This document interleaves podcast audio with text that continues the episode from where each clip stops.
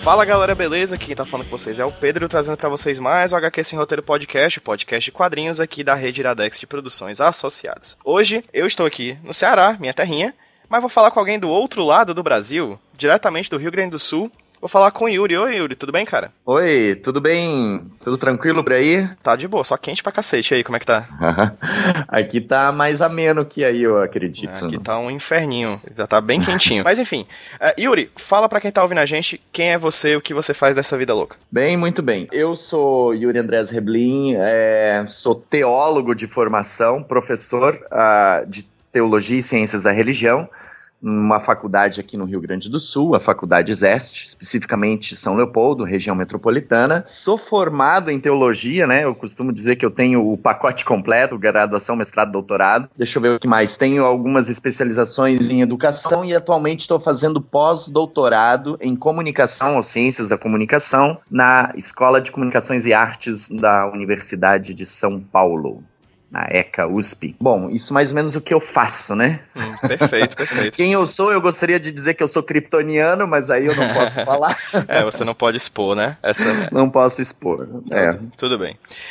antes de mais nada, antes de você estar tá ouvindo a gente, você que está ouvindo a gente, pense que o Yuri vai dizer como é que você se torna padre. Isso não é verdade. A gente vai falar outras coisas relacionadas a isso, não é isso, Yuri? Mas Com você sabe como certeza, é que se torna padre? Eu... Só pra constar? Vai que essa vida de podcast. Eu tenho uma certo. ideia, na verdade. Eu não, não, não tô vinculado, assim, institucionalmente ou, ou, em termos de vínculo a uma instituição religiosa específica, né? Eu tenho, Nem claro, minha filiação por contas, razões pessoais ou coisa assim, mas não tô Uh, não sou não sou padre ou não sou pastor, melhor dizendo, né? Nem em Krypton você não tem também nenhuma religião de lá, né? Tem Hal, né, que é a divindade de Krypton, mas uh, o sistema de culto lá é diferente que aqui. ah, ok. E aí no caso, eu chamei o Yuri, né? O Yuri faz parte da foi para a Jornada Internacional de Quadrinhos, evento que aconteceu agora em agosto de 2017 em São Paulo. E ele também faz parte da Aspas, né, Yuri? Fala rapidinho o que é a Aspas, por favor. A Aspas é a Associação de pesquisadores em arte sequencial. Ela surgiu em 2012, uh, numa reunião que teve em Leopoldina com diversos pesquisadores do Brasil em, Minas, é em arte sequencial. Leopoldina fica na região da Zona da Mara, no estado de Minas Gerais, Perfeito. pertinho do Rio de Janeiro, assim, perto de Juiz de Fora. A Aspas, então, é uma associação de pesquisadores que surgiu com o intuito de fortalecer o campo dos estudos sobre quadrinhos especificamente, mas também a, flexibilizando, digamos assim, o conceito de arte sequencial para outros formatos, animações, cinema, é, visa fortalecer essa área do saber numa perspectiva interdisciplinar. Então tem gente de diferentes áreas, como história, letras, comunicação, das ciências humanas, especificamente sociologia, teologia, antropologia, do pessoal das artes visuais, enfim. Então é uma galera aí que está se reunindo já faz algum tempo para pensar uh, a arte sequencial no nosso cenário brasileiro. É para quem está ouvindo a gente, provavelmente já devem ter ouvido inclusive uma das integrantes da Aspas, a Dani Marino, que participou daquele nosso papo sobre estudando quadrinhos no mestrado, ela também faz parte da Aspas, né? Então, assim, a Aspas é meio que essa, esse grupo que está cada vez mais aumentando e, se Deus quiser, em breve, farei parte da Aspas também, assim que receber bolsa. Então, como eu estava falando pro Yuri antes de gravar, talvez não tão em breve assim. Mas vou atrás de fazer parte da Aspas também. Porque é muito massa você ter um, um espaço com pessoas que estão tão compromissadas quanto você em estudar quadrinhos no Brasil inteiro. Talvez só para ilustrar, a gente promove um evento acadêmico por ano. Um acontece, é um evento itinerante, que é o Fórum Nacional de Pesquisadores em Arte Sequencial, que sempre acontece em diferentes partes do Brasil, e outro que é o Entre Aspas, né, o encontro da associação, que acontece sempre na cidade de Leopoldina.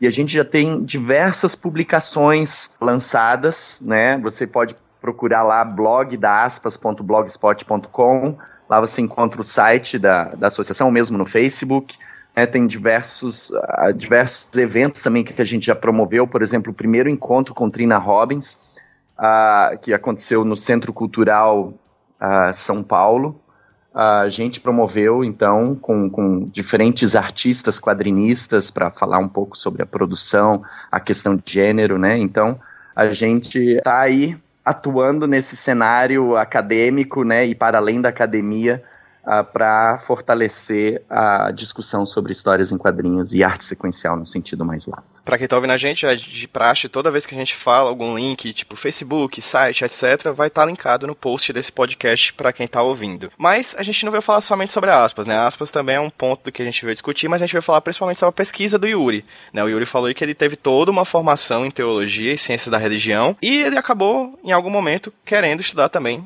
nisso relacionado a quadrinhos. Yuri, quando é que você decidiu transformar os quadrinhos em um objeto de estudo? Foi durante toda a sua, a sua formação ou não? Foi fora da formação e depois que ela entrou? Como é que foi que esses dois campos extremamente amplos se colidiram. É muito interessante porque a gente percebe que as nossas biografias estão sempre relacionadas à história e ao universo que nos circunda o tempo todo, né? E das diferentes narrativas que interferem na nossa própria biografia. Então, uh, tipo assim, eu sou de uma família que uh, luterana, né? Então foi, foi pastor de, de igreja, então eu já tive um vínculo forte com a teologia desde pequeno. E por outro lado, eu fui criado na geração ali que assistiu Christopher Reeve, né, o Superman de 78, os desenhos da Hanna-Barbera e tudo mais. Então, uh, e muitos quadrinhos, né? Desde pequeno já comprava quadrinhos com o troco do pão, né, na, na banca que tinha perto da, da minha casa. Eu sempre tive esses dois interesses. Um interesse de estudo que é tentar entender o fenômeno religioso, uh, no contexto, nas mais diferentes nuances, né? E por outro, essa paixão cultural, artística em torno das histórias em quadrinhos e todo esse imaginário que elas trazem, né? E aí, já na graduação, uh, no final da graduação, meu TCC, na verdade, uh, foi o meu primeiro ensaio sobre, sobre histórias em quadrinhos, em que eu estudei uh, o mito, mito e, e, cultura e imaginação nas narrativas dos super-heróis. Né? Então, esse foi o meu primeiro movimento. Aí depois, quando eu entrei no mestrado, né, porque eu queria seguir carreira acadêmica, virar docente da área de ciências da religião e teologia, é, eu queria pesquisar sobre quadrinhos também, só que aí no mestrado, por conta do próprio tema e diversos, diversos pesquisadores e pesquisadoras já falaram sobre isso, que é muito, muito difícil você colocar um tema que por vezes é considerado é, cultura de massa, entretenimento, diversão, algo até, digamos assim, entre aspas, inútil, né? Uh, dentro dos compreendido assim como inútil dentro de um circuito acadêmico de produção e etc e tal uhum. uh, eu não consegui fazer a minha pesquisa no mestrado sobre histórias em quadrinhos né que era na verdade um estudo sobre o Homem Aranha e, e os valores religiosos que estariam implícitos na, no Homem Aranha uh, e aí eu comecei uma pesquisa paralela durante o mestrado que originou no meu primeiro livro lançado em 2008, quase 10 anos agora, que é o Para o Alto e Avante, uma análise do universo criativo dos super-heróis. Né? Então foi uma pesquisa paralela dos, super, dos uh, sobre os super-heróis durante o, o, curso de mestrado. Durante o mestrado eu consegui legitimar o estudo de quadrinhos dentro da área da teologia, digamos assim, pelo menos no, no, meu ambiente né, de pesquisa, no meu universo de pesquisa, aí no doutorado eu consegui estudar efetivamente uh, histórias em quadrinhos. Né? No doutorado, então, eu me ocupei com os álbuns do Alex Ross e do Paul Dini, aqueles grandes, né? Superman Paz na Terra e Shazam O Poder da Esperança em que eu ah, me ocupo majoritariamente em compreender o que, que é esse gênero do super-herói, ou o gênero da superaventura, como também é chamado, né? Quais são os valores religiosos ah, que estão ali implícitos naquela, naquelas narrativas, né? Então, faz toda uma história do, desse gênero da superaventura passando pelo até pela questão né, que já é clássica do Frederick Wertham e, e todo esse problema de nesse exercício de legitimação das, das histórias em quadrinhos e em especial também das histórias dos super-heróis. E daí em 2011, durante ainda o meu doutorado, eu conheci o Nildo Viana, o Amaro, o Braga e toda uma turma aí uh, num, evento, num evento que aconteceu no Recife, organizado pelo próprio Amaro Braga na, na época. E aí a gente, eu e o Nildo Viana, na verdade, né, que é professor da Federal de Goiás, a gente organizou um livro que daí foi o segundo livro, um livro organizado uh, por mim e por ele, que é Super-Heróis, Cultura e Sociedade, lançado pela editora Ideias e Letras em 2011, né? Então, que traz diferentes ensaios sobre os super-heróis e possíveis influências na cultura e na sociedade. Né? Durante todo esse processo, eu realizei diversas entrevistas assim já sobre superaventura e tudo mais que originou num pequeno livro que está disponível online, tá? Porque ele é bem despretensioso, que se chama O Planeta Diário. Rodas de conversa sobre quadrinhos, teologia, super-heróis e teologia. E aí são, é uma coletânea de, de entrevistas que eu dei, assim, uns, num espaço de uns cinco anos ou coisa assim, então foram compiladas num pequeno livro, assim, despretensioso.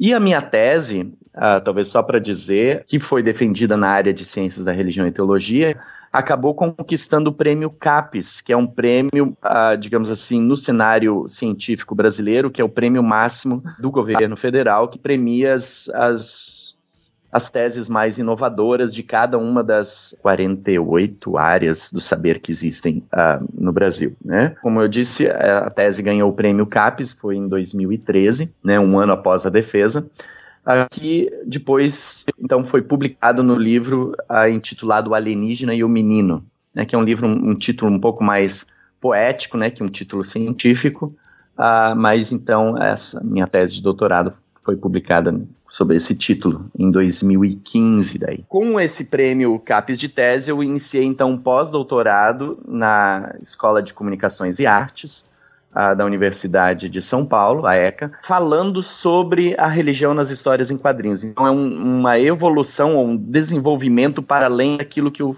pesquisei no doutorado, né? Essa é mais ou menos a, a ideia. Então, no doutorado eu falei sobre superaventura, especificamente a trajetória do, da superaventura e dos elementos, possíveis elementos religiosos, como é que esses elementos religiosos se articulam na superaventura.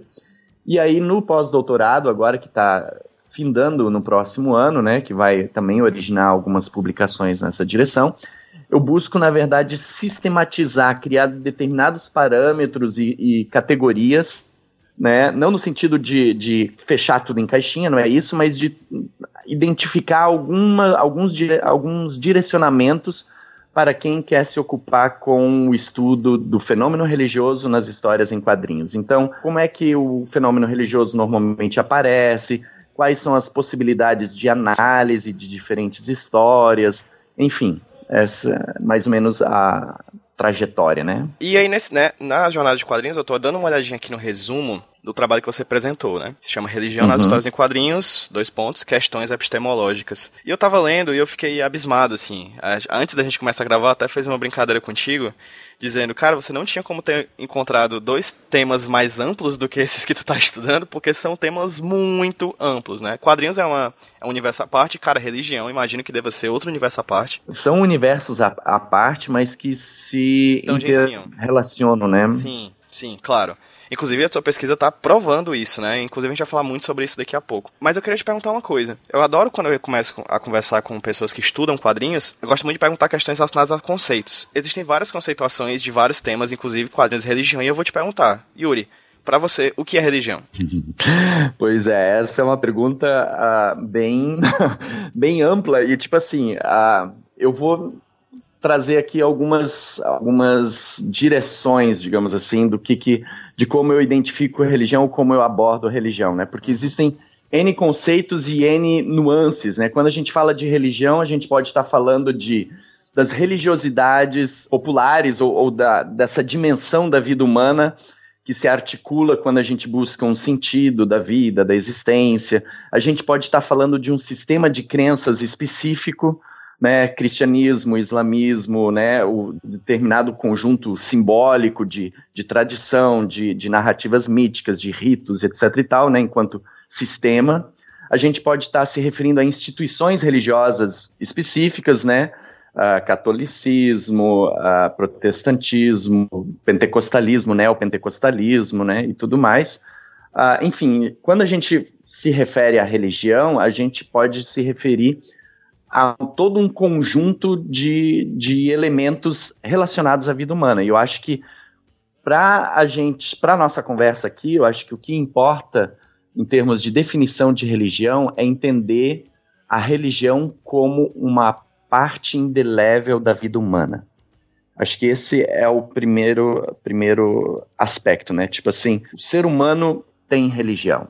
Faz parte da vida do ser humano ter religião. A religião aqui não estou falando em termos de, de adesão a uma fé específica ou coisa assim. Eu estou trazendo para uma discussão para uma dimensão da vida humana no sentido amplo, a que remete à busca por sentido, a ter um lugar no mundo. É, esse é um movimento religioso. E aí é muito curioso, tem um intelectual brasileiro chamado Rubem Alves, que, é, tipo assim, é meu guru, digamos assim, dentro da área da teologia, por assim dizer, que eu gosto muito, porque ele vai dizer assim: a, a vida humana, por conta de nós a, não nascermos com as informações necessárias para a vida, né, para vivermos a vida, assim como determinados uh, seres vivos, né, os outros seres vivos, tipo assim, a gente nasce, sabe muito pouco sobre o que vestir, como viver, o que pensar, é, como se comportar em determinadas situações, né, uh, e a gente cria esses mecanismos que possibilitam a nossa sobrevivência. A gente faz um exercício de antropologizar o, universo, o mundo à nossa volta. E nesse movimento de antropologizar o mundo, a gente cria cultura. A cultura nesse movimento, assim, bem em linhas gerais, né, sem conceituar cultura em demasia, mas ela é sempre, ela surge desse movimento da gente tentar viver no mundo. E nesse exercício de tentar viver no mundo, a gente quer personificar ou, ou, ou criar ou, ou, visualizar os diferentes valores e, e, e condições da nossa sobrevivência. Só que a cultura, enquanto processo de criação humana, ela sempre acaba falhando uh, em criar esse universo de uma forma perene. Né? Então, o que, que acontece? Esse nosso anseio por uma ordem que faça sentido no mundo, né? Ah, ele é transferido para a dimensão simbólica. E a dimensão simbólica, digamos assim, é a raiz do fenômeno religioso. Né? A religião ela pode ser entendida como um sistema cultural de símbolos que acabam orientando a vida humana em diferentes perspectivas. Né? Assim, assim a gente pode uh, resumir a história. Né? Então, eu gosto de entender a religião como parte da vida humana, né, como uma expressão da vida humana natural, faz parte de, de cada um, cada uma de nós, de se entender no mundo para viver melhor nele viver, né? Eu diria, diria assim. Claro que depois ah, esses, esses sistemas simbólico-culturais, né, religiosos, acabam se solidificando, se institucionalizando, acabam condicionando nossos comportamentos. Né, as gerações novas já nascem dentro de, um, de uma determinada sociedade, de uma determinada cultura, e já tem determinados ah, valores assim que são ah, ensinados desde pequeno. Né? Existe essa dimensão, mas eu estou pensando aqui mais numa perspectiva mais antropológica, digamos assim, em termos de conceituação. Eu vou te perguntar uma coisa, Yuri, que é muito mais pessoal do que de fato tem a ver com o conteúdo. Mas uhum. onde é que entra o ateísmo nisso? Tipo assim, a, o ateísmo, na verdade, não significa, nessa dimensão, nessa conceituação que eu estou apresentando aqui, uhum. ateísmo não significa a ausência de religião, entende? Pode significar a, a a variação de uma crença numa divindade específica, ou num conjunto de divindades, ou, ou enfim, N, ou determinados sistemas ou instituições, mas não significa a ausência de, dessa dimensão por busca por sentido, porque essa busca por sentido é inerente à vida humana. O ateísmo não deixa de ser uma busca por sentido, né? Não significa que o ateísmo é religioso, entende? Uhum, perfeitamente. Essa direção. E aí, no caso, tu traz aqui para pra discussão, eu tô tô usando o teu resumo do projeto como norte aqui pro papo, tá? É, okay. A ideia de que vou até abrir uma aspas aqui. Dentro da perspectiva da linguagem, reside justamente a percepção das histórias em quadrinhos como objetos artísticos culturais que se constituem como narrativas e, portanto, expressões de um tempo, de uma sociedade, de um conjunto de valores. Antes okay. de chegar no quadrinho, como é que você vislumbra esse tangenciamento, esse, esse caminho paralelo entre a religião e a narrativa? O foco, na verdade, a, de toda a minha discussão, a centralidade está no fato da narrativa. Porque o exercício de narrar, né, relacionado à questão da própria linguagem, que é uma faculdade uh, humana que possibilita também nós sermos quem somos, né, com, com seus perigos e também com suas potencialidades, né? A narrativa faz parte da vida humana porque é a forma como a gente acaba lendo o mundo, reinterpretando o mundo e vivendo nele, né? Então, o Jorge La Roça, é um educador espanhol, pensador da educação, junto com Rubem Alves, Humberto Eco, né, e outros outros intelectuais, eles vão enfatizar a questão da, da vida humana relacionada à narratividade, né, a esse exercício de narrar e de narrar-se. Nós estamos a todo momento rodeados por narrativas. Tudo aquilo que a gente vive, experiencia, a gente transforma numa narrativa para que a gente possa entender. Uma vez transformada em narrativa, mesmo baseada em fatos reais, digamos assim, a nossa própria história, acaba sendo sempre uma reorganização e uma reinterpretação de uma própria uh, vivência. Né? Então, é o nosso jeito da gente ver o mundo, traduzir o mundo e também passar esse mundo para as novas gerações. Tudo, no fundo, está relacionado a esse exercício do, da narratividade.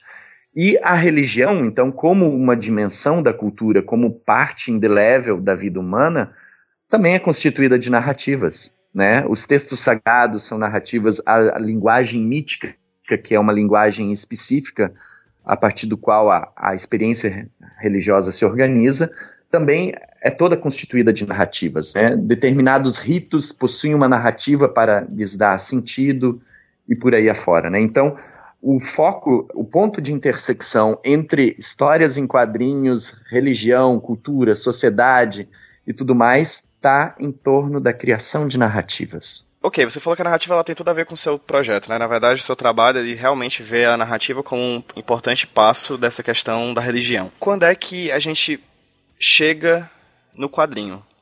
No quadrinho, porque você fo foca muito num, num tipo específico de quadrinho, que é o quadrinho de super-herói né? As, as super aventuras, uhum. como você fala, que nascem ali mais ou menos na década de 30. Acho que uma das coisas mais interessantes que eu ouvi, acho que eu já vou até pular questões assim, não, não que tenha pauta, porque não tem pauta, mas vou pulando questões aqui.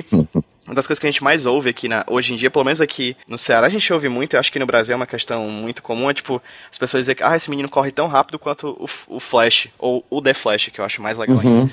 Esse menino é tão forte quanto o Hulk, esse menino é o Superman, o que acredito uhum. eu que em outras épocas seriam Hércules e outros entidades ou coisas do tipo, ou exemplos do tipo. Eu acho que os, os super-heróis hoje em dia são vistos mesmo como uma questão mitológica.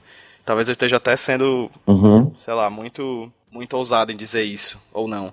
Eu acho que você que vai dizer isso em breve. Mas eu queria te perguntar isso: quando é que a narrativa mitológica, a narrativa religiosa e a narrativa dos quadrinhos se tangenciam? Assim, quando é que você começa a vislumbrar historicamente o quadrinho tocando mais nesse tema religioso? Ele sempre tocou? Em algum momento foi mais forte? Quando isso aconteceu? Uh, eu diria assim, ó, em relação a esse, esse ponto de intersecção entre religião e histórias em quadrinhos. Buscando, digamos assim, mapear essa, essa, esses pontos de intersecção, diria assim, antes de responder diretamente a tua pergunta, que uh, eu consigo identificar três pontos assim de intersecção, não exclusivos, não não bem delimitados, porque eles podem se se mesclar por vezes, né? Mas três pontos de intersecção. Um primeiro, a gente sabe que histórias em quadrinhos, enquanto produto, né, artístico, cultural, estão muito relacionados à história que se quer contar.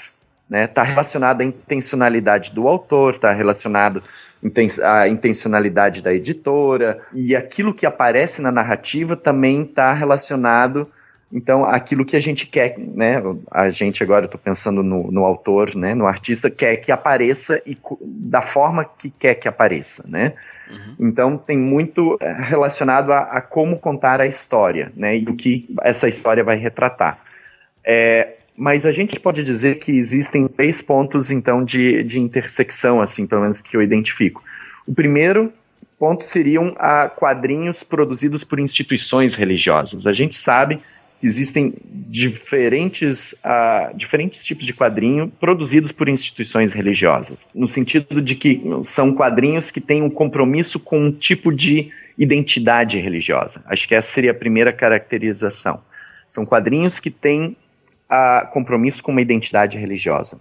Uhum. Exemplo, a, Bíblia em quadrinhos, por exemplo. Uhum. Pode até ser que uh, não seja de uma religião específica, né? Se a gente vai pegar aquela do Sérgio Car Cariello, se não me uhum. engano, o nome. Uh, ou seja, pode ser que não seja uh, específico ou legitimado por uma instituição religiosa específica, mas o autor tem compromisso, tem um compromisso com aquela identidade religiosa, no caso o cristianismo, de tratar da maneira mais fidedigna possível. Uhum. Né? Então, quadrinhos que falam sobre a vida de João Paulo II, uh, por exemplo, né? Uh, enfim, Quadrinhos ah, sobre diferentes, santos, por exemplo, né? Exatamente. Católica, né? Coisa do tipo. Exatamente. Então, o primeiro bloco que a gente identifica são quadrinhos comprometidos com uma identidade religiosa específica. Podem ser ou não legitimados com, por uma instituição religiosa. Uh, o autor pode ou não ser um especialista em teologia ou ciências da religião, ou, ou enfim, né? Uh, mas ele tem o compromisso de ser o mais, digamos assim, fiel possível no retrato na representação daquele universo simbólico, cultural, religioso, daquela tradição religiosa. O segundo bloco seria quadrinhos que abordam temas ah, reconhecidamente religiosos. Aqui não há um compromisso com uma identidade religiosa específica, mas antes com a construção da narrativa, ou seja, são elementos religiosos que servem à narrativa. Um exemplo agora, Demolidor. Uhum. personagem da Marvel, né? Que a gente sabe que é reconhecidamente católico. A mãe é uma freira e tudo mais, né? De, enfim. Então, parte dos dramas no... pessoais do personagem também são envoltos nessa questão do catolicismo, né? Exatamente. Então, toda aquela questão dele ter que se confessar, até curioso dele se vestir como o diabo, uhum. né? Ele sendo né? extremamente, né? ele sendo extremamente religioso, por que, que ele se veste como o diabo? Né? Então, o que, que significa isso em termos de, de compreensão do, do imaginário que está ali naquela, naquela narrativa? Uh, o Noturno dos X-Men, né? E que, uhum. que, curiosamente também é outro que tem uma afeição demoníaca, mas é extremamente religioso. É, enfim, são diferentes uh, narrativas cujo nas quais diferentes narrativas em que o elemento religioso tem um propósito ali. Às vezes pode aparecer mais em termos de decoração. A gente vê, por exemplo, nos quadrinhos do Homem-Aranha, né, quando ele está conversando com a tia May e aí mostra um pouco da decoração da cozinha. Lá no fundo um quadro Deus abençoe este lar, ou coisa assim. Foi intencional colocar ali. E eu acho que isso é importante, tudo é intencional.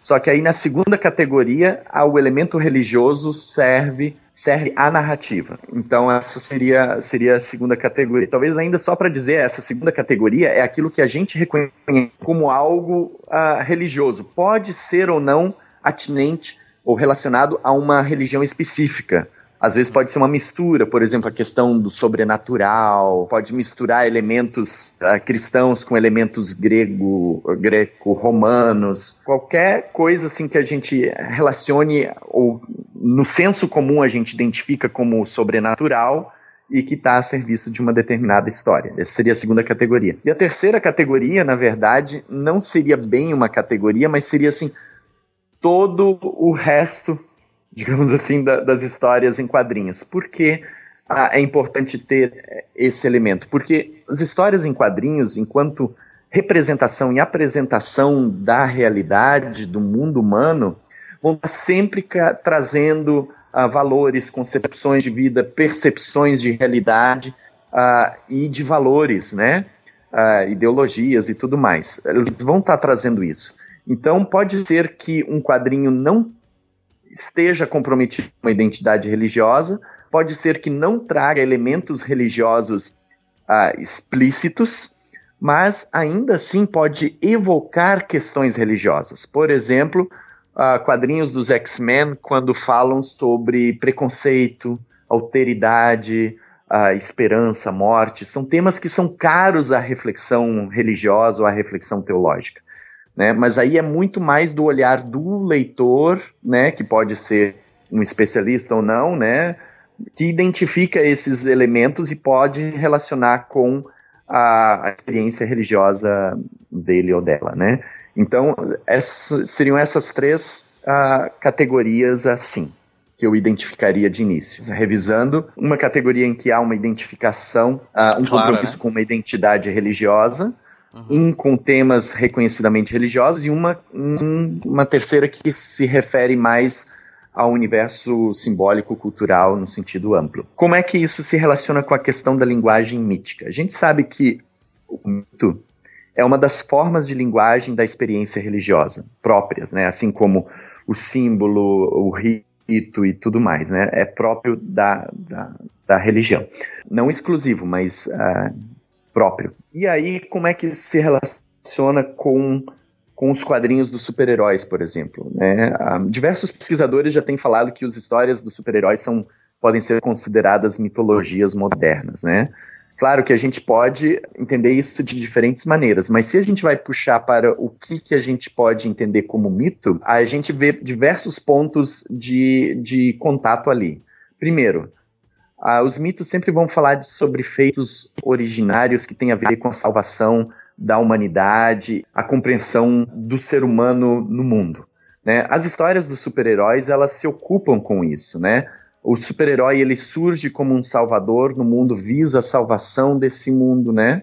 Ah, num primeiro aspecto, são histórias de salvação, as histórias dos super-heróis, né? A gente pode fazer paralelos bem tranquilos com diferentes tradições ou crenças religiosas nessa direção. Os mitos têm o compromisso de re reforçar a identidade de uma determinada sociedade, né? Então, as histórias dos super-heróis, elas também fazem isso, né? Elas reforçam a identidade norte-americana, né? De como eles se veem, como a própria sociedade americana foi construída com os diferentes valores, né? Toda aquela tradição protestante uh, pietista que veio com os imigrantes, né? A questão da religião civil que o pessoal da sociologia fala, né? Então a gente consegue identificar esses esses elementos. As narrativas míticas geralmente têm uma mensagem relacionada a valor, à ética. As histórias dos super-heróis elas também trazem isso, essa carga moral, é, ética, né? A serviço de quem, por vezes, está essa ética, se é o status quo, a sociedade burguesa, ou se realmente tem a ver com contestação das estruturas, isso é um outro, outra discussão, isso é, de como essa, essa narrativa mítica ela é efetivamente construída. Mas não dá para um, ignorar que, de fato, é uma linguagem mítica, né, em termos de, de constituição. Enfim, há diversos diversos elementos, né? Daí, para quem quer saber mais, eu sugiro dar uma espiada no livro Alienígena e o Menino, que consegue uh, ver lá também possíveis inflexões, né? Ou seja, que acontecem na narrativa do, da superaventura, né? Da tua fala que tu, que tu trouxe agora, Yuri, eu, eu, eu pesquei vários temas que eu achei interessante que a, gente, que a gente abordasse. O primeiro deles é o seguinte, tu falou dessas três diferenciações, por exemplo, do, do espaço do religioso dentro dos quadrinhos, né? Os quadrinhos religiosos, de fato, vendidos, postos como religiosos, o outro com a religião como um, acessório, assim, um espaço, um ambiente da, da narrativa, e esses todos os outros que você falou que tangenciam a religião de uma maneira mais simbólica, não é isso? Esses são uhum. os três diferenças que você faz. É nesse terceiro espaço que acontece que, o que você falou antes, dos valores religiosos implícitos, essa palavra ficou na minha cabeça, o implícito. Sim, eu diria, eu acho que sim. É, eu diria sim, eu concordo uhum. contigo. Uhum, tipo assim, o super-homem não é vendido como religioso, vamos dizer. Nem, uhum. E a questão do, da religião é acessória, assim, a gente pode tangenciar, assim, talvez ver outra, numa, vez ou outra numa edição, ver alguma coisa de um elemento religioso. Mas ele não é propriamente religioso, mas tem muito de religioso implícito ali, não tem? Pois é, se a gente vai pegar o super-homem como, como exemplo, tá? A gente tem alguns álbuns que são religiosos. Por exemplo, o Reino do Amanhã, puramente religioso, né? É. Tem toda uma, uma relação com o Apocalipse, etc e uhum. tal. Tem um o outro álbum que, um, exato, uh, o próprio nome, né? Como tu falou, porque o Reino do Amanhã traduzido aqui no Brasil, mas lá fora foi Kingdom Come, que é uhum. literalmente aquele venha teu reino do Pai Nosso.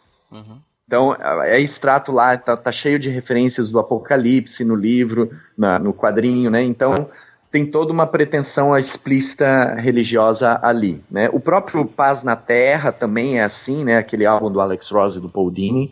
Uhum. Uh, tem o, o, Pelo Amanhã, se não me engano, que é um arco uh, das histórias do Superman que tem toda um, uma conversa que ele tem com um padre ao longo do um pastor, um reverendo, não sei, que vai permeando toda a narrativa e que ele vai pensando o lugar dele no mundo enquanto ser sobre-humano, né? E nesse sentido seriam quadrinhos explicitamente religiosos, seria a categoria 2, assim, né, que abordam temas religiosos.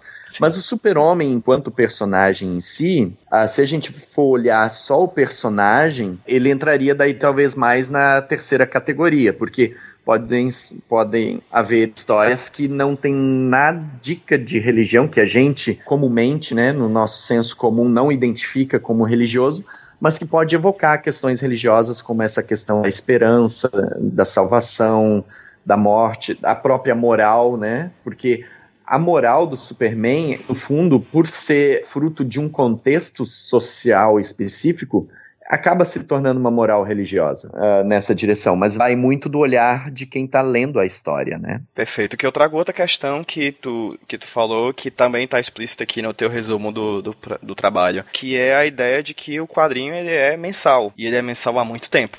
Né? O Super-Homem já tem seus mais de 75 anos, né? Ele, vem de, ele é de 38. Uhum. E os tempos mudam. As histórias uhum. mudam, a sociedade muda, a política muda e por que não dizer a religião também. E uhum. como é que tu vê essa. Como é que você vislumbra essa questão religiosa? Você citou muito bem, eu acho, a ideia de que os super-heróis eles trazem uma moral americana, uma moral estadunidense, eles trazem uma moral de, de, um, de um pensar religioso de um país como os Estados Unidos, né? Uhum. E, esses, e esses valores religiosos dos Estados Unidos mudaram em 70 anos, né? Mudaram junto com os personagens. Você consegue ver, assim, como eles mudaram, assim, o Super-Homem, por exemplo, ou outros personagens, como é que eles vêm mês a mês sendo registros históricos dessa religião mutante, assim? É, eu diria assim, eles mudam, mas não mudam tanto. A, a sociedade, eu acho que muda mais rápido que o, os valores que envolvem a sociedade, né? Porque você sempre tem um horizonte que tu precisa para caminhar. Claro que as coisas mudam, em 70 anos mudam bastante, mas algumas coisas elas permanecem, permanecem, eu diria assim, né? Ah, por exemplo, no caso do super-homem, se a gente vai pensar a questão da, da moral, né? A gente tem ele como o bom mocinho. Tanto é que o Superman, ou o super-homem, ele ficou, digamos assim, com a própria evolução da narrativa, talvez, né, perdoem aí quem é fã do Superman, eu sou mesmo fã do Superman, mas tipo assim, ficou mais chato durante o processo, né? Se a gente vai pegar as primeiras histórias que o Jerry Siegel e o Joey Shuster escreveram ali uh, no início, a gente tem um super-homem totalmente envolvido com a questão da justiça social. Nunca vi um super-homem sequestrar pre prefeito que é corrupto, destruir uma fábrica porque os, os caras uh, não estão respeitando os direitos trabalhistas e tudo mais.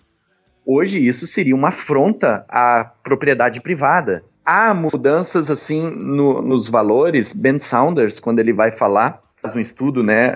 Ele até foi citado nas jornadas pelo, pelo Duncan. Ele, ele, por exemplo, ele vai falar que o super-homem, a ideia do super-homem, em termos dos valores que estava expressando, mudou à medida em que ele foi ou percebido como uma commodity. Ou seja, quando foi percebido que ele poderia render muito dinheiro. E a partir do momento em que um determinado produto cultural se percebe como que pode dar muito dinheiro, aí tem uma pequena variação de, de valor, porque ele tem que servir aos interesses daqueles que estão relacionados a essa produção de capital. Então, tipo assim, ele não pode afrontar um dos bens maiores que é da que são ah, relacionados à sociedade hoje, por exemplo, que é a questão da propriedade privada, que em muitos aspectos é superior à própria defesa da vida, né? Tipo assim, se alguém invade a terra de outro, pode matar, né? Ou seja, a propriedade privada acaba se tornando em muitos aspectos superior à própria defesa da vida. Tá no, na nossa mentalidade hoje, né? Os valores acabam mudando para servir determinados interesses de, de elites, né? Ou de, de classes dominantes de uma sociedade. O super-homem, agora, só que pensando em termos de valores religiosos específicos, certas ideias morais elas permanecem mesmo que a sociedade acabe mudando. No Super-Homem, o que, que eu percebo assim, ou melhor, não vou dizer no Super-Homem, mas um primeiro baque assim que eu percebi no início dos anos 2000, sobretudo depois da queda das Torres Gêmeas, foi que alguns os Lanternas Verdes, por exemplo, adquiriram a permissão de matar, porque o anel ficava sempre bloqueado para matar, tu não conseguia matar com o anel, né? Uh, e aí depois uh, os Guardiões liberaram que, o poder de matar, digamos assim. Se você quiser, você consegue matar alguém com um anel, né? Então seja, tem uma, uma mudança de valor inter... aí. É, uma, polícia, uma polícia intergaláctica autoritária, né? Autoritária, exatamente. Capacidade de matar. Agora, se a gente vai pensar na questão eh, estritamente assim, digamos assim, mais religiosa, né? Que valores a gente a gente percebe lá? A gente percebe toda aquela moral em torno do bem. Essas coisas continuam, né? Porque existem certos valores que acabam perdurando, né? Ou que são, não vou dizer que são universais, porque isso é uma coisa muito complicada de se dizer, mas que, que são mais fortes e que persistem as mudanças da sociedade. Então, claro, existem mudanças, a gente pode perceber mudanças, né, como essa questão uh, de matar, por exemplo. Uh, existem certos ideais ou horizontes que permanecem, né, uh, adiante, né. E você acha que isso tem, tem algo a ver com o próprio início da indústria dos quadrinhos de super-herói? Porque assim, você falou, por exemplo, o nome de, do Schuster e do Siegel, uhum. judeus. Né? Uhum. Basicamente, grande parte da criação de super-heróis da indústria estadunidense de quadrinhos, ela veio de mãos judias. O, acho que o Stan Lee uhum. também, né? Quando criou os super-heróis, ele também é judeu. Uhum. Então, assim, você consegue ver isso. Tipo, por exemplo, uma coisa que sempre veio na minha cabeça, com, acho que um professor uma vez falou que o, o super, super-homem é tipo um Moisés sci-fi, né? Uhum, uhum. É um cara posto dentro de uma, de uma manjedoura que atravessa o rio do espaço para chegar em mãos reais, pelo menos da realeza, de um povo de coração bom que são os quentes, né? Uhum. Então, assim, você consegue ver esse, esse vínculo da ideia judia, judaica com esses super-heróis? Uh, sim, bem tranquilo, na verdade, né? O Superman, que é o exemplo mais icônico desse processo, né? E é o, digamos assim, o, o fundador do gênero do super-herói, né? Partir do qual vieram depois todas as variações. Mas, tipo assim, o Jerry Siegel e o Joey Shuster, quando criaram os, super, os o Superman, eles ali nos 16, 17 anos deles, eles eram muito fãs das pulps, que eram as revistas de contavam histórias de ficção científica e eram vendidas bem barato. Né, uh, e que circulavam assim, né? Para construir o Super-Homem, o Jerry Siegel e o Joey Shuster, mas especialmente o Jerry Siegel, ele se baseou muito nessas, nessas histórias de ficção, né? Então, o Gladiador, que era um personagem que ele gostava, o Sombra, né? Ah, esses personagens assim de dupla identidade, de poder sobre-humano e tudo mais, né? Ele se baseou nessa, nesses personagens de ficção que ele gostava mas também em trazer toda essa bagagem dos personagens que eles, personagens que eram caros para ele, né? Então Sansão, Hércules, aquela aquela coisa toda. E, naturalmente, ele trouxe a questão da própria identidade religiosa. A gente não consegue, a gente sempre acaba falando do meio é, em que a gente nasce, em que a gente vive, e dos valores que integram esse meio, né? Ou seja, a gente a gente é fruto do meio, mesmo que sofra variações, a gente conteste uma coisinha aqui e acolá, mas a gente é fruto do meio, faz parte da nossa construção de identidade. Uh, e os dois, como judeus, eles acabam traduzindo os diferentes valores judaico-cristãos uh, dentro das narrativas do, do super-homem. Então, a ideia do super-homem é muito curiosa porque, como tu ilustrou, né, remete à história de Moisés, né? Ele vem, atravessa o, o oceano ou o rio do, do espaço e chega na Terra, né, numa, numa nave, né? Posteriormente, o pessoal também acabou associando a própria ideia de Jesus Cristo. Sim. Né? Sim. Como alguém fora do mundo, que veio ao mundo para servir e tudo mais. Enviado pelo pai, né? Enviado pelo pai, exatamente. Uhum. Hoje em dia está muito mais presente no imaginário estadunidense e até fora dos Estados Unidos essa associação do Superman com a figura de Jesus Cristo. E os filmes buscaram retratar isso né, tanto do Richard Donner de 78, a versão do Brian Singer ali de 2006 e mesmo a última agora, eles buscaram traduzir isso, né, o do Homem de Aço, buscaram sempre manter essa relação com elementos ah, religiosos cristãos, né? Então uhum. é um, um exercício de secularização, digamos assim, de determinados símbolos religiosos, o super-homem, né? O próprio Superman que ressuscita, né? Exato, né? Ressuscitou ali na década de 90 e agora provavelmente vai ressuscitar filme da Liga da Justiça, né? Que foi o gancho do final do Batman vs Superman.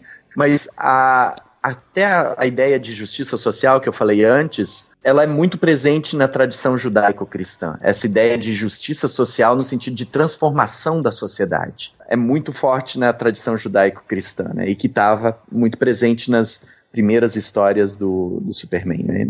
Mas claro, a gente percebe esses valores, né? Como eu disse, como a gente parte de nossa identidade principal é fruto do contexto onde a gente está atuando, das diferentes experiências que a gente vai vivendo.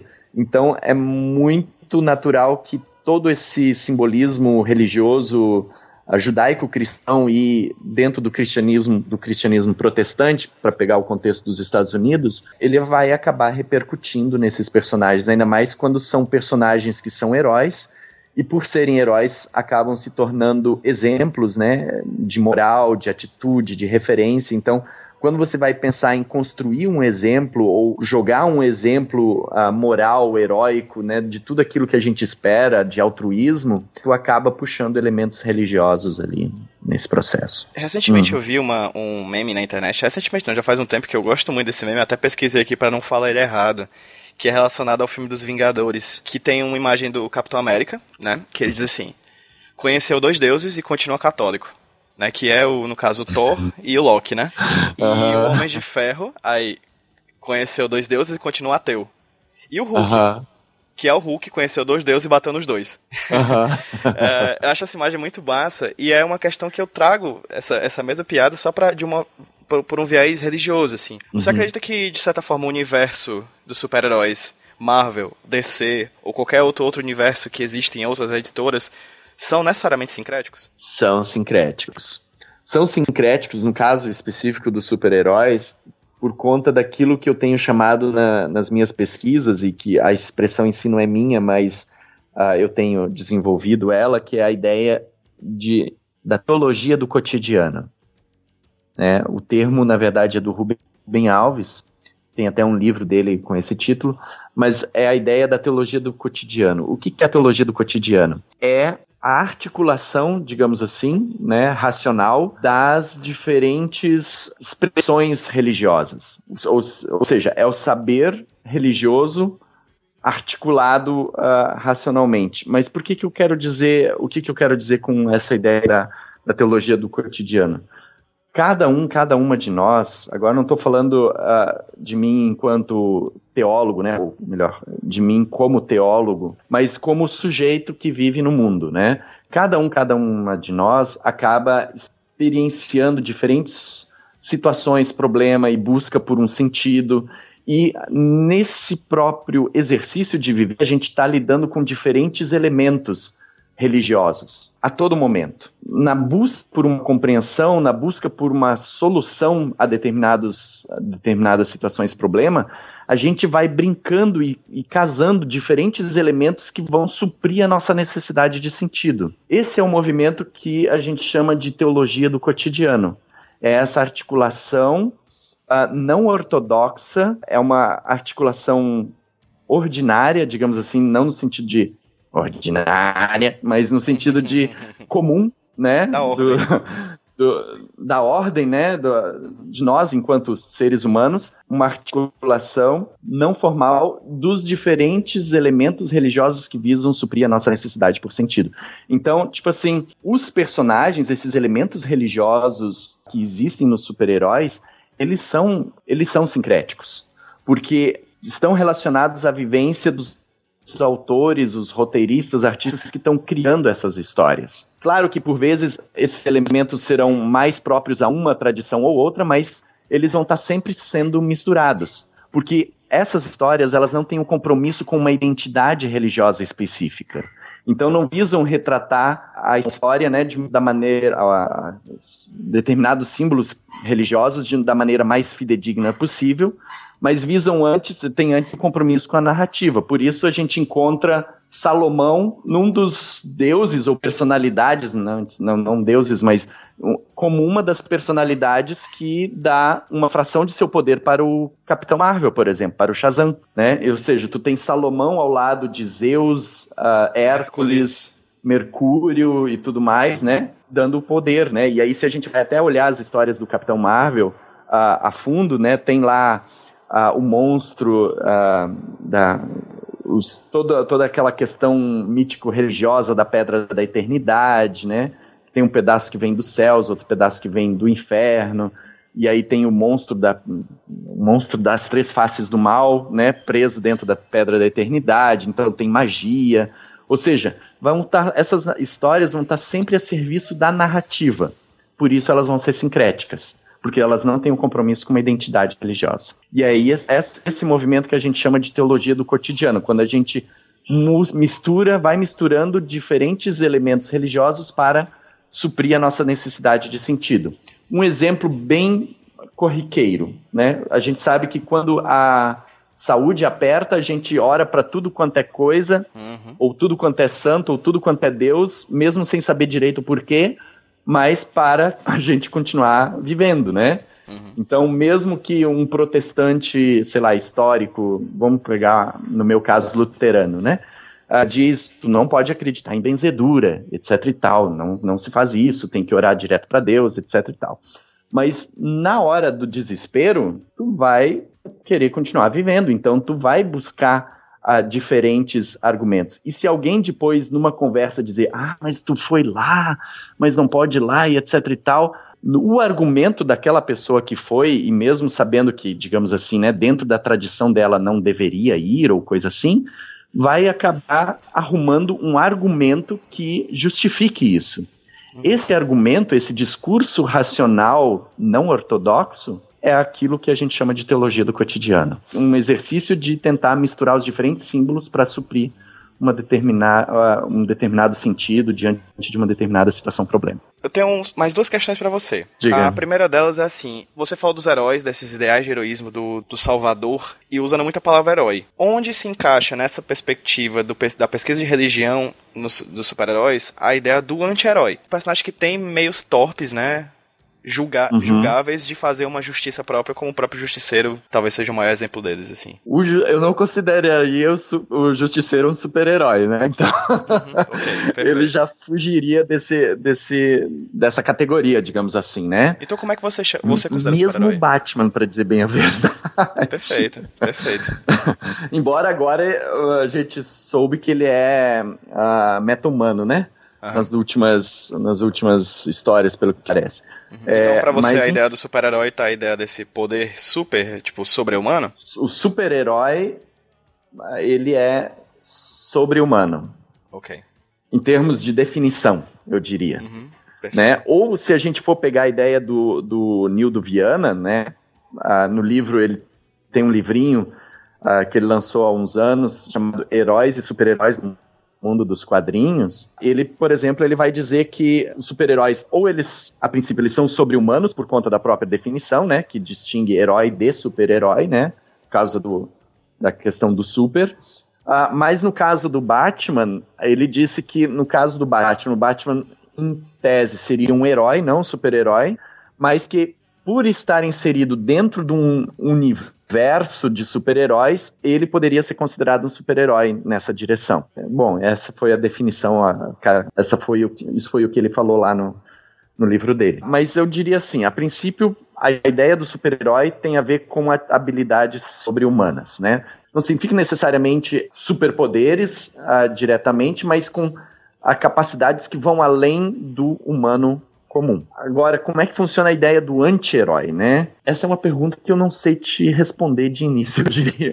Tranquilo, tranquilo. uh, não, não, pensei diretamente nela sim, mas uh, no exemplo que tu coloca, o justiceiro, se as, os elementos religiosos eles não estão implícitos dentro diretamente da narrativa, né? Ou seja, não tem uma, não, eles não aparecem diretamente na narrativa, o personagem em si o Justiceiro, eu não sei se eu colocaria ou identificaria de imediato elementos religiosos nele. Eu acho que a reflexão seria antes em torno da ausência de determinados elementos religiosos.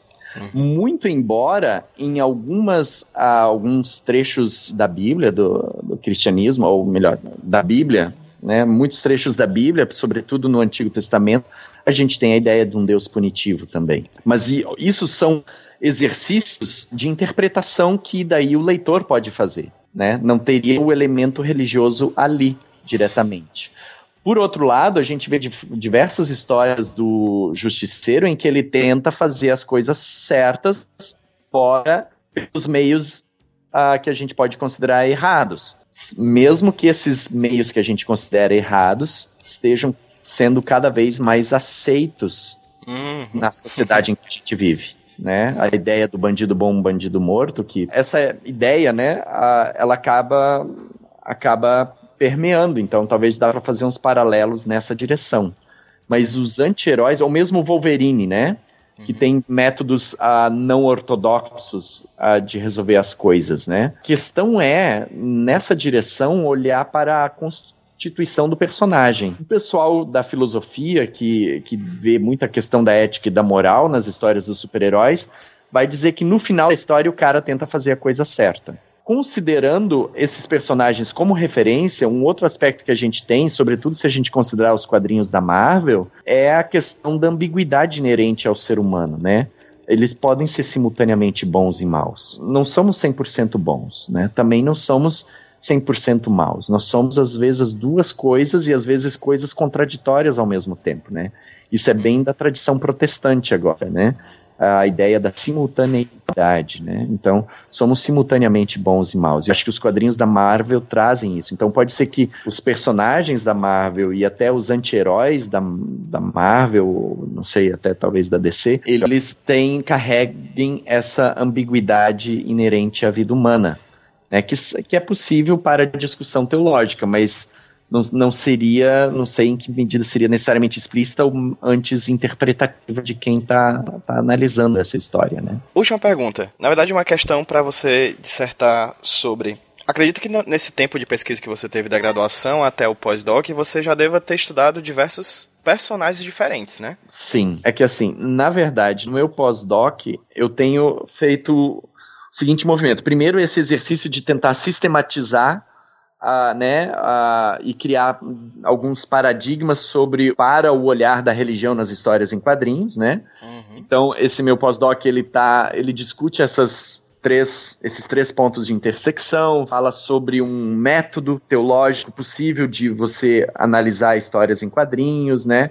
Aponta possibilidades pedagógicas para você trabalhar religião nas, nas salas de aula, né, especificamente daí em casos de aula de ensino religioso, né? Ah, ou seja, tem essa ideia de trazer assim o estado de arte da discussão sobre religião e histórias em quadrinhos. Isso seria uma das etapas do meu pós-doutorado. A outra é um, um estudo específico de um personagem, que daí assim, eu já me ocupei com, como tu disse, com diferentes personagens, mas um, os meus heróis preferidos, a minha trindade, digamos assim, da DC, como eu sou DC nauta, tá? Não que eu ignore a Marvel ou, ou os outros personagens. Não, é importante mas... que você exponha a sua religião pro povo, né? Você é decenalta, é, é isso? Então, eu sou okay. um decenalta, assim, de carteirinha, mas a minha trindade, no caso, é uma trindade, eu acho que até tem mais a ver com a teologia em si, se a gente for pensar, né? o termo trindade tem a ver com o cristianismo, né? Deus Pai, Filho e Espírito Santo. É, mas a gente puxa na trindade da DC, Batman, Super-Homem e Mulher Maravilha, né? Uhum. No fundo, eu acabo tirando o Batman, né? Eu tenho ressalvas em relação ao Batman. eu sei que ele é o preferido, não sei se o mais preferido, mas o preferido do brasileiro, da brasileira em geral. A gente vê, a, eu acho que é um dos personagens mais rentáveis assim no mundo, junto com o Homem-Aranha. Mas a minha trindade que eu tenho assim por queridos são o Super-Homem, o Capitão Marvel, o Shazam e a Mulher Maravilha, né? E aí eu acho até curioso porque o Shazam, ele é justamente a fusão do humano com o divino, né? Ou o mágico, né?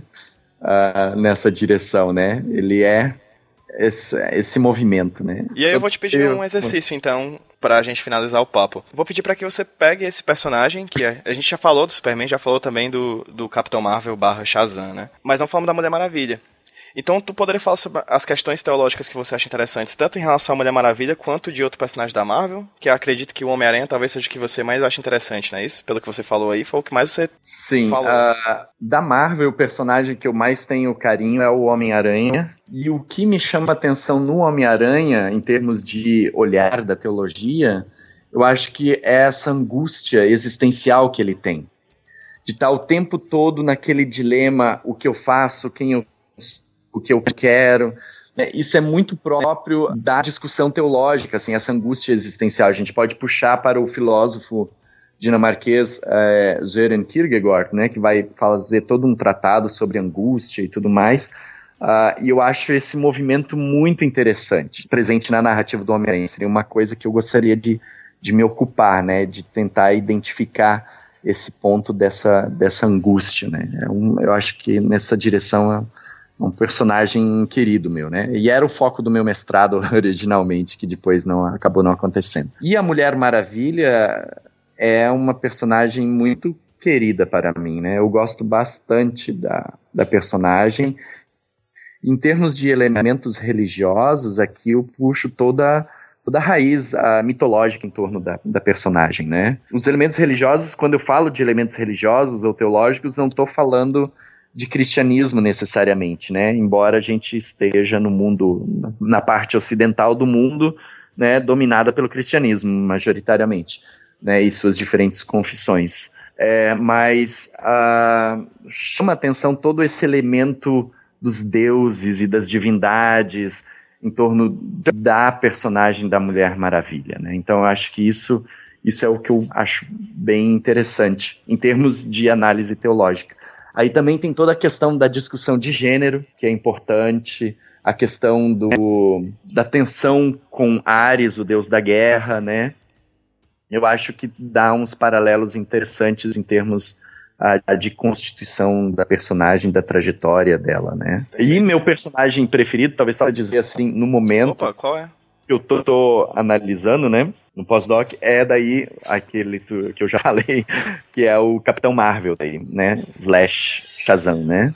Uhum. Hugo Shazam. Eu tô me ocupando com ele, eu tô me ocupando com ele uh, no pós-doc isso é um, um, trabalho que vai além do pós-doc, mas se tudo der certo, é um dossiê que sai publicado às vésperas do filme, que é sobre os elementos mágicos e mitológicos presentes nessa, nessa narrativa, porque ah, é muito interessante a, a história do Capitão Marvel, né? E eu fui criado assistindo o Capitão Marvel no SBT, se não me engano, passava, né? O seriado do Shazam da década de 70 além dos desenhos da Filmation e tudo mais. Né, quando a DC tentou uh, relançar o personagem na década de 70 e uh, possibilitou diferentes produtoras explorarem diferentes mídias e formatos. É um personagem que eu nas, uh, cresci assistindo, né, e que eu acho muito interessante, porque ele, e eu acho que ele tem muito a ver com a no nossa realidade, porque em uma das diferentes histórias de origem dele, ele é um menino de rua. E é um menino de rua que vive na rua, né? É, vende jornal em semáforo para viver. E ao mesmo tempo, depois adquire os poderes, o mago concede, porque uh, identifica nele um bom coração, né? Apesar da, da revolta e dos traumas, etc e tal, né? Então, ele é um herói a despeito das diferentes coisas que, que acontecem, né? Tipo, ele, ele não deve nada para a sociedade se quisesse, ou etc e tal, né? Mas ele está ali, apesar da condição social dele, das diferentes situações que acontecem, a serem contra a, a própria sobrevivência dele, né? Seria, ser uma luta constante. Então, eu acho que tem muito a ver se a gente fazer uma, de nós fazermos uma discussão religiosa, sociológica, política, né, do que, que envolve a narrativa desse personagem, né? Eu acho que ele é muito rico em termos de, de pra gente estudar e se ocupar com, né? Yuri, cara, que papo sensacional.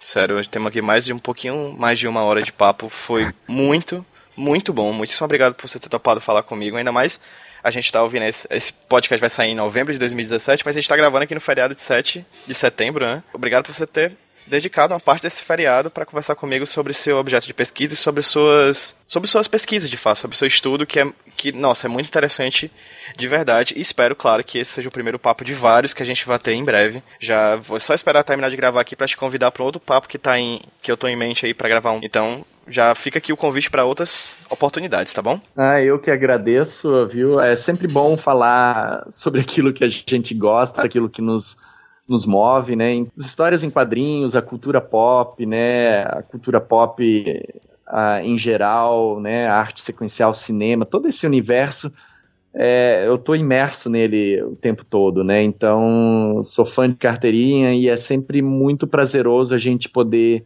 falar sobre aquilo que a gente gosta e aquilo que ocupa grande parte de nossa vida. Então, muito obrigado pelo convite. Estou aí disposto para qualquer outra conversa, para uma para uma roda de conversa sobre diferentes temas, uh, sobre esse fantástico universo da cultura pop, das histórias em quadrinhos e do mundo dos super-heróis. E Yuri, você também faz parte de um grupo de pesquisa, né? Sim, nós temos aqui na Faculdade Zeste um grupo de pesquisa chamado Grupo de Pesquisa Interdisciplinar em Arte Sequencial, Mídias e Cultura Pop. Uh, ele existe desde 2013, efetivamente. Também a gente está desenvolvendo diferentes trabalhos continuamente, né? A gente tem uma página pública no Facebook que se chama Cult de Cultura e, né, que é o nome mais comercial, digamos assim, do pesquisa. A cada ano a gente faz uma reunião aberta que se chama uh, Colóquio Regional Sul em Arte Sequencial. Né? Como somos filiados a aspas, então é por isso Regional Sul em Arte Sequencial uh, em que a gente busca reunir, mapear e criar uma rede de colaboração entre pesquisadores, uh, estudantes, pesquisadoras, né? Uh, e também aspirantes a esse universo acadêmico da arte sequencial. Então, agora vamos ter um encontro em outubro a cada ano. E cada ano tem saído um livro da, de, do grupo de pesquisa, né? Estamos também aí em diferentes uh, formatos, né? Vira e volta sai um vídeo do grupo bem pontual, né? Mas, mas sai e, e vira e volta a gente também colabora em outros blogs, outros espaços. Também estamos aí abertos. Curtam lá a página Cult de Cultura uh, no Facebook, né? Podem visitar cultdecultura.wordpress.com vocês encontram lá a página do grupo de pesquisa também. Pronto, para quem está ouvindo a gente, se quiser ter acesso a todos esses materiais, tanto aqueles livros que o Yuri falou no começo do papo, né, que ele disse que tem, tem um dos livros que está disposto na internet, não é isso, para quem quiser ler? Exatamente, pois o é, Planeta tá... Diário. Pronto, o link vai estar tá no post, os outros livros também. Para quem quiser, em todo caso, em termos de pesquisa, o estudo, vocês podem me procurar no academia.edu, que é tipo uma página internacional de pesquisadores e pesquisadoras das diferentes áreas do saber. Então, academia.edu barra Yuri Andreas Reblin. E lá naquela minha página vocês encontram digitalizados quase todos os capítulos e, e, e artigos que eu escrevi sobre superaventura, quadrinhos e religião nas histórias em quadrinhos e tudo mais. Não sei se tudo, tudo, mas ah, muita coisa tem lá e que vocês podem daí fazer o download, né, e ler, entreter, podem me escrever também de boa, uh, sem grilos. Estamos aí Nossa. para promover a construção do conhecimento uh, sobre histórias em quadrinhos, religião, cultura pop e tudo mais. É isso, Yuri, novamente, muito obrigado. Valeu, muito obrigado e até a próxima. Vamos dar um tchauzinho para quem tá ouvindo a gente no 3, 2, 1. Tchau, pessoal, até a próxima. Tchau, tchau, tchau, tchau.